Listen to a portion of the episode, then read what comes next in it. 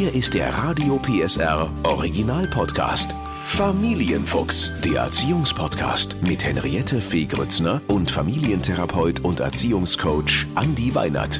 Heute, mein Kind sagt Arschloch zu mir. Umgang mit Beleidigungen. Der Titel der heutigen Familienfuchs-Folge sagt es mehr als deutlich. Mein Kind sagt Arschloch zu mir oder eben einen anderen Ausdruck. Wie reagieren wir und gehen generell mit Beleidigungen zu Hause um? Wie gut, dass wir da unseren Familiencoach Andy Weinhardt haben, der übrigens kein Arschloch ist, sondern uns helfen wird, einen Weg zu finden, auch solche Zwischenfälle gut zu meistern. Hallo Andy. Hallo Henriette. Heute tatsächlich äh, ein Hörerwunsch. Andi, uns hat die Andrea aus Chemnitz geschrieben. Und ich würde sagen, wir starten wirklich so, dass ich das mal vorlese. Okay. Hallo Henriette, hallo Andi. Ich bin Andrea, Mama von drei Kindern. Unsere Große ist zehn, die Zwillinge werden jetzt sieben. Seit die Zwillinge in die Schule gegangen sind, bringen sie eigentlich täglich neue Kraftausdrücke mit nach Hause. Arschlauch, ich weiß gar nicht, Andi, ob wir das sagen dürfen. Motherfucker. Mhm. Manchmal bekriegen sie sich, wenn sie diese Sachen zu ihrer Schwester oder mir sagen. Manchmal sagen sie das aber auch im Streit zu mir. Am schlimmsten finde ich es, wenn die Worte am Essenstisch fallen. Und auch wenn ich nicht denke, dass sie wissen, was das bedeutet, trifft es mich. Lieber Andi, ich würde dir gern mal schildern, wie ich damit umgehe, wenn das passiert und wissen, ob ich das richtig so mache oder was ich noch tun kann. Ich möchte das so nicht zu Hause. Also, wenn einer der Zwillinge am Tisch Motherfucker sagt, dann übersetze ich es ihr, damit sie weiß, was sie da überhaupt sagt. Und wir haben die Regel eingeführt, dass nur noch Worte benutzt werden dürfen, wenn man weiß, was das übersetzt heißt. Wenn die Kinder die Worte wissentlich benutzen, versuche ich tief durchzuatmen und schicke sie in ihr Zimmer, um darüber nachzudenken, wie sie sich fühlen würden, wenn ich das zu ihnen sage. Dann kommen sie meist kurze Zeit später und entschuldigen sich. Ist das die richtige Richtung oder was kann ich besser machen? Ich danke euch, Andrea. So, das ist jetzt erstmal äh, natürlich ein Text, mhm. wo ich denke, wie gut, dass wir dich haben, Andi. Äh, pff, ja, was sagst du denn dazu? Also ich will der Andrea erstmal sagen, weil sie ja jetzt auch in der Nachricht an uns sehr verunsichert ist, dass sie schon sehr, sehr viele Dinge auch richtig macht. Ne? Ja. Also ähm, grundsätzlich ähm, eben auch ähm, das Ganze auch aufzunehmen, nicht einfach zu ignorieren, auch zu gucken, wie gehe ich damit um, ist, glaube ich, schon erstmal so eine erste richtige Richtung. Ich würde gerne auf ein paar Sachen Bezug nehmen. Ne? Also weil vielleicht der ein oder andere von uns sich auch fragt, Mensch, wie kann man denn genau mit so einem Problem auch umgehen? Ja. Grundsätzlich ist es erstmal so, dass ich glaube, dass es wichtig ist, den Kindern zu sagen, dass Sprache eine sehr kraftvolle Angelegenheit ist. Ja. Soll heißen, dass man eben mit Worten auch schlagen kann. Ja, und genau das passiert ja, dass wenn die Zwillinge jetzt einen Kraftausdruck benutzen, eine Beleidigung benutzen, dass sie damit eigentlich der Mama das Gefühl geben, oh, ich wurde gerade geschlagen. Das kann man den Kindern, glaube ich, auch wenn sie sieben Jahre alt sind, durchaus schon so vermitteln, weil sie die Wirkungen von körperlicher Gewalt sicherlich durch, durch Spiel und überschließendes Spiel auch so ein Stück weit kennen, sodass man also sagen kann, so ähnlich fühlt sich das quasi auch an, wenn man ja Schimpfwörter benutzt. Das ist wirklich, äh, so wie du sagst, das ist wie ein Schlag auch in den Magen ne? oder ins Herz. Das trifft richtig. Genau. Ne? Und in dem Zusammenhang würde ich tatsächlich, wenn sie das Gespräch so mit den Zwillingen sucht, auch mal vorschlagen, dass sie vielleicht so ein paar Grundsätze auch zum Umgang mit Schimpfwörtern mit den Zwillingen bespricht. Es ist zum Beispiel ganz wichtig, dass man sagt, es gibt einen Unterschied, wenn man Schimpfwörter benutzt, die versachlicht sind, also allgemein. Ja, also wenn es darum geht, dass beispielsweise man einen blöden Tag hatte. Ja, dann ist das versachlicht und dann kann das durchaus auch eine erlaub, ein erlaubtes Schimpfwort oder ein erlaubter Kontext sein. Mhm. Was nicht erlaubt ist, sind persönliche Schimpfwörter. Das heißt also, wenn es ums Du geht, wenn es darum geht, dem anderen in irgendeiner Form beleidigend entgegenzutreten. Die Unterscheidung in erlaubte und unerlaubte Schimpfwörter kann ähm, Andrea dann auch sehr, sehr gut dafür benutzen, tatsächlich sich mit den Zwillingen mal hinzusetzen, um mal zu gucken, was sind dann so Beispiele für erlaubte Schimpfwörter. Ja. Dass man also beispielsweise sagt, also was für ein riesiger Mist, das kann ja durchaus auch mal eine Ausdrucksform sein, wo man sagt, das ist versachlicht, das ist vielleicht bei uns zu Hause ein erlaubtes Schimpfwort. Ja. Du doofe Kuh oder du blöde Ziege, das sind Dinge, die sind persönlich, die beziehen sich auf eine Person und die wollen wir letztlich zu Hause auch nicht haben. Ja, also du würdest wirklich sagen, ganz sachlich hinsetzen und das mal durchgehen. Und was ist mit den Worten, wo man gar nicht weiß, was die bedeuten? Wie zum Beispiel, naja, wir haben es jetzt schon oft genannt, das Wort Motherfucker, ne? Wenn so ein Siebenjähriges das sagt, gar nicht weiß, was das heißt. Findest du das gut, mit dem wir setzen uns mal hin, wir übersetzen das, dass du mal weißt, was du da eigentlich sagst? Und wie würdest du dich fühlen, wenn ich das zu dir sage? Ist das ein guter Ansatz? Also grundsätzlich sich mit den Kindern gemeinsam hinzusetzen und eine Übersetzung zu machen, kann durchaus sinnvoll sein, weil ähm, die Kinder schnappen solche Worte vielleicht auf dem Weg zur Schule oder in der Schule selbst von Älteren auch auf, ja und nehmen das quasi einfach mit nach Hause, ohne dass sie ähm, das Ganze hinterfragen. Was tatsächlich schwierig ist, ist aus meiner Sicht so diese Idee, wie fühlst du oder was glaubst du, wie ich mich fühle, mhm. wenn du mhm. das zu mir sagst? Weil das braucht Empathie und Empathie ist tatsächlich etwas, das sehr, sehr lange braucht, bevor das auch gut funktioniert. Es reicht letztlich in dem Alter auch zu sagen, mich verletzt das, wenn du sowas zu mir sagst. Ja, weil wenn ich es übersetze, dann ist das was ganz, ganz Derbes und deswegen tut es dann zum Schluss auch bei mir weh. Ja. Ich finde auch tatsächlich den Ansatz, den Andrea formuliert hat, dass sie gesagt hat, sie schickt die Kinder dann sozusagen ähm, ins Zimmer und sie sollen mal darüber nachdenken, was, was das sozusagen auch äh, bedeutet und was sie dann vielleicht auch falsch gemacht haben, finde ich einen möglichen Ansatz. Ein besserer ist vielleicht der, dass man sich hinsetzt und gemeinsam so ein Schimpfwort vielleicht auch mal nimmt, aufschreibt und als Ritual einfach die Toilette runterspült. Ja, dass man also ein anderes, ein anderes Ritual findet, mit dem die Kinder auch merken, auch sehr eindrücklich merken, wir sollen hier zu Hause dieses Wort nicht benutzen, aber eben auch die Unterstützung von Andrea nach wie vor erfahren und eben sagen, das ist ein gemeinsames Projekt, dass wir sagen, wir wollen bestimmte Worte hier am Tisch nicht sehen und nicht hören. Jetzt, äh, weil wir gerade bei den Zwillingen sind, die waren ja, glaube ich, wenn ich das richtig gelesen habe, so sieben. Jetzt gehen wir mal einen, mhm. Schritt, einen Schritt weiter, so ab elf, zwölf ungefähr. Was ist, wenn, wenn dann kommt, äh, wenn die Kinder sagen, ich spreche da mal aus eigener Erfahrung, Alter. Ne? Mhm. Hast du das auch schon erlebt, Andi, dass äh, Thaddeus zu dir Alter sagt? Nee, habe ich nicht. Mensch. ich dachte, nee. Kann ja alles noch Also mitten, ähm. mitten im, im Wort manchmal so Alter, ne? ich sage, ich bin nicht Alter, ich bin deine Mama, so, ne? Aber hm. wo das so rauskommt, aber das wird ja in manchen Familien und wenn die älter werden, noch krasser, bis hin zu Digger oder so, oder wo man sagt, also nee, also ich bin bestimmt nicht Digger. Ähm, wie, wie, ähm, wie geht man denn damit um? Das sind zwar keine Schimpfworte, aber das will man vielleicht auch nicht haben.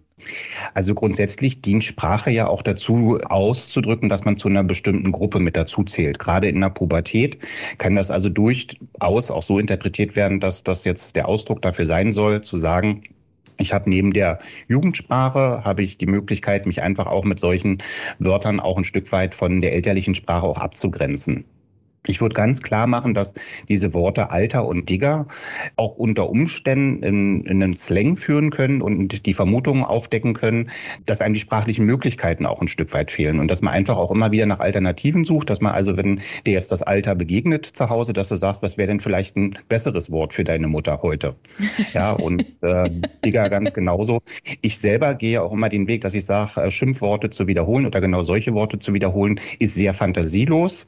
Ja, gemeinsam gemeinsam zu überlegen, was sind alternative Möglichkeiten, Worte zu benutzen, ist dann vielleicht der etwas bessere Weg. Und dann ist ja auch die Frage, und das finde ich eigentlich das Spannende, machen Kinder das mit Absicht oder ist es äh, ne, sowas wie Alter, das kann ja mal in der, in der Empörung rausrutschen, wenn man generell zu seinen Eltern Alter sagt, dann sollte man sich wirklich, glaube ich, mal hinsetzen und sagen, hm, ist das so das richtige Wort für, für uns? Aber die Frage, passiert das wissentlich? Also benutzt das ein Kind wirklich und sagt wirklich äh, zu, zu Mama, Papa Arschloch, ne? Vielleicht nach mhm. einem Streit? Also ist das ein bewusst gesetztes Wort? Oder ist das ähm, was, was ähm, albern am Tisch sitzen, die Zwillinge, stelle ich mir so vor, mit sieben und, und äh, äh, lachen und sagen dann Arschloch, Arschloch und sagen dann, äh, gucken die Mama an und sagen auch Arschloch, wo, wo man sagt, es ist in einer gewissen Weise ein bisschen verspielt. Weißt du, wie ich meine? Wie unterschiedlich mhm. habe ich das zu nehmen? Also nehmen wir mal die Situation am Tisch, die Zwillinge albern und nehmen wir die Situation, ähm, es gibt einen Streit, ich sage, nee, es gibt jetzt nichts Süßes mehr und das Kind sagt bewusst Arschloch und guckt mich an. Wie reagiere ich in beiden Situationen? Also ich glaube, das, was du gesagt hast, die Frage danach, was steckt dahinter, ist eine ganz wesentliche. Ne? Ja. Ähm, ist das Provokation? Das kann manchmal auch bei Trennungen sogar so sein, dass damit auch ähm, ein Stück weit kindliche Rache auch angestrebt werden oder geht es vielleicht auch um Aufmerksamkeit, dass mhm. so ein Kind einfach auch nach Aufmerksamkeit sucht und weiß, okay, so bekomme ich welche. Grundsätzlich, weil du ja jetzt von unterschiedlichen Situationen sprichst, kann man ja auch unterschiedlich stark reagieren. Ne? Also in so einer albernen Situation bei Siebenjährigen, die sich vielleicht gegenseitig hochschaukeln, kann ja ein Seitenblick oder ein beredetes Schweigen auch schon reichen, um einfach zu Ausdruck, zum Ausdruck zu bringen, dass das eigentlich nicht das richtige Verhalten ist. Ja. Wenn es jetzt tatsächlich darum geht, dass es eben so wie du sagst, auch jetzt sozusagen einen Kontext gibt, wo man wirklich sagt, okay, das ist jetzt auch wirklich ein Ausdruck, wo ich sage, das will ich so nicht, dann ist es natürlich wichtig, dem Kind auch klar die Grenzen zu erklären und vor allen Dingen dann auch Regeln zu formulieren, dass man also sagt, dieses Wort möchte ich ab sofort nicht mehr hören. Wenn du auf mich sauer bist, dann benutzt stattdessen ähm, ein anderes Wort, dass man also sagt, ey, Papa, das ist jetzt quasi gerade richtig, richtig doof von dir, dass man also auch entsprechende sprachliche Alternativen auch vorschlägt, damit das Kind auch weiß, was es stattdessen beim nächsten Mal auch sagen soll. Was wären denn Alternativen, ne? wenn man sagt, benutzt ein anderes Wort? Was wäre denn was, womit man leben könnte? Womit könntest du denn als Vater leben? Also mit dem Satz, Papa, das ist richtig doof, was du gerade gesagt hast oder machst ja, doof oder blöd finde ich auch eine passende Alternative. Ich finde auch Mist, finde ich eine absolut ja, probates Schimpfwort. Ne? Ähm, manchmal statt des Worts, was wir alle kennen mit dem großen Buchstaben S, ne, kann man ja auch einfach mal sich selber dazu zwingen, an manchen Situationen vielleicht lieber grüne Algengrütze zu sagen und dem Kind zu sagen. Machst du das, Andi? Ganz ehrlich, Butter bei die Fische. Sagst immer, du grüne Algengrütze, wenn du dich ärgerst? Nee, nicht immer, natürlich nicht immer. Ne, aber einfach, dass man dem Kind auch wieder aufzeigt, es gibt Alternativen und wir wollen einfach so nicht miteinander reden und es braucht auch eine gewisse Kreativität im Umgang, auch wenn man ärgerlich ist. Da geht es ja auch um ähm, emotionale Regulation. Ja, also dass man sagt, äh, das finde ich nämlich einen ganz spannenden Punkt, den du jetzt sagst emotional, ja, und wir wollen, das ist, glaube ich, auch nochmal ganz wichtig, damit auch klar machen, man soll ja nicht seine Gefühle unterdrücken. Darum geht's nicht. Aber es geht ja schon darum, glaube ich, auch als Kind, als heranwachsender äh, Mensch zu lernen, wie kommuniziere ich auch meine Wut und wie kann ich die auch kanalisieren, richtig? Genau, also die, der große Unterschied ist mir das gerade jetzt mal rausgerutscht was wir als Erwachsene eben auch kennen? Oder ist das gerade bewusst in meinem Kopf passiert und vorsätzlich, dass ich sage, ich benutze ein bestimmtes Wort, um auch jemanden vielleicht zu verletzen? Ja. Was mache ich denn mit den mit der albernen am Tisch sitzenden, sagen wir mal, wir haben die Zwillinge und vielleicht noch eine Freundin dabei, die albernen sieben, achtjährigen, die da rumkichern und einfaches total interessant finden, äh, Schimpfworte sich an den Kopf zu werfen und zu gucken, was dann passiert. Ist das in dem Alter auch so eine normale Provokation oder so ein Ausprobieren? Das ist ein normales ähm, Ausprobieren und tatsächlich kann man solche Sachen ja auch humorvoll nehmen, dass man sagt, okay, jetzt mal losgelöst äh, aus der Situation heraus, wir nehmen alle mal vom, ähm, gehen alle mal vom Esstisch weg und wir machen jetzt einfach mal vier, fünf Minuten, was hat jeder so für Ideen von Schimpfworten und dann können die Eltern auch mitmachen. Man kann man das ganz auch zeitlich begrenzen das ich und cool. dann sagt man, okay, dann, dann ist damit dann auch wieder gut. Ne? Dann haben wir das jetzt mal einfach alle ausgetestet und dann ist äh, auch der Moment, wo man dann wieder sagt, jetzt nehmen wir wieder am Tisch Platz Platz. Das finde ich wichtig, dass man das also auch entkoppelt macht von Situationen, wo wirklich andere Regeln auch sein sollen.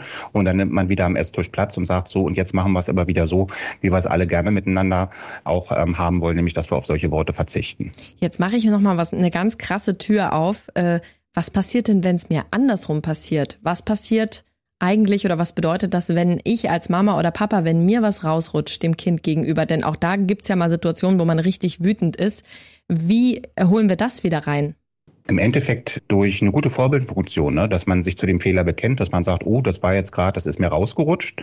Eigentlich darf ich das nicht oder eigentlich ist das kein, kein, keine gute Art, mit äh, der Situation umzugehen und im Endeffekt auch zu entschuldigen, dass man das gesagt hat. Ne? Wenn ich möchte, dass mein Kind lernt, sich in solchen Situationen zu entschuldigen, ist es, glaube ich, auch ganz wichtig, dass ich das als Elternteil auch vorlebe, dass ich das kann und dass es nicht schwierig ist, dass sowas in der Situation vielleicht mal rausrutscht. Aber man sollte eben auch merken, man sollte auch seinem Umfeld verbal signalisieren, hey, ich habe das gemerkt und es tut mir leid und äh, versucht da zukünftig anders mit umzugehen. Aber generell, das nehme ich auch mit aus äh, unserer Folge jetzt, ist es auch gut, in der Situation richtig zu reagieren, aber dass es auch okay ist, weil manchmal ist ja eine Situation auch richtig ähm, ja hitzig und man findet vielleicht nicht immer gleich, das merke ich auch bei dem, was die Andrea uns geschrieben hat, vielleicht nicht gleich immer die richtige Lösung. Es ist ja auch okay, und das sagst du ja eigentlich auch immer, nochmal losgelöst von der emotionalen Situation zusammenzukommen und das auch nochmal nachzubesprechen und zu sagen, das hat mich wirklich Richtig. verletzt. Das ist auch nochmal wichtig, oder? Das ist nochmal ganz wichtig, damit einfach auch nochmal so ein Bezug außerhalb der Situation hergestellt wird. Und äh, dieses Rauslösen aus der Situation nochmal nachbesprechen, kommt auch tatsächlich bei den Kindern nochmal ganz anders an auch, ne? Ja, absolut, denke ich auch, ne? Dass das gerade auch, weil wenn ich mir vorstelle, so ein äh, Teenie, so ein Puppetier vor mir und dann rutscht das eben raus, vielleicht ist da nicht sofort die Einsicht aufgrund der Hormone, dass das gerade nicht so super war. Genau. Meistens laufen die dann vielleicht auch noch weg und die Tür knallt und dann kannst du da eh nicht reingehen.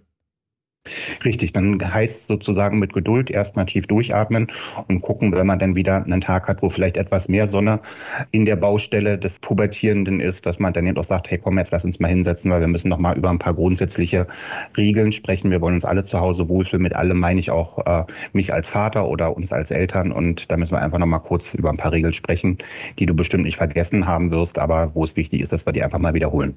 Also wichtig ist, nicht drüber hinwegzugehen, sondern das äh, anzugehen. Also Andi, vielen, vielen Dank. In der Hitze des Gefechts können solche Worte fallen oder mal beim Rumalbern, aber mit einem Gespräch dann äh, rausgenommen aus der Situation lässt sich auch das lösen.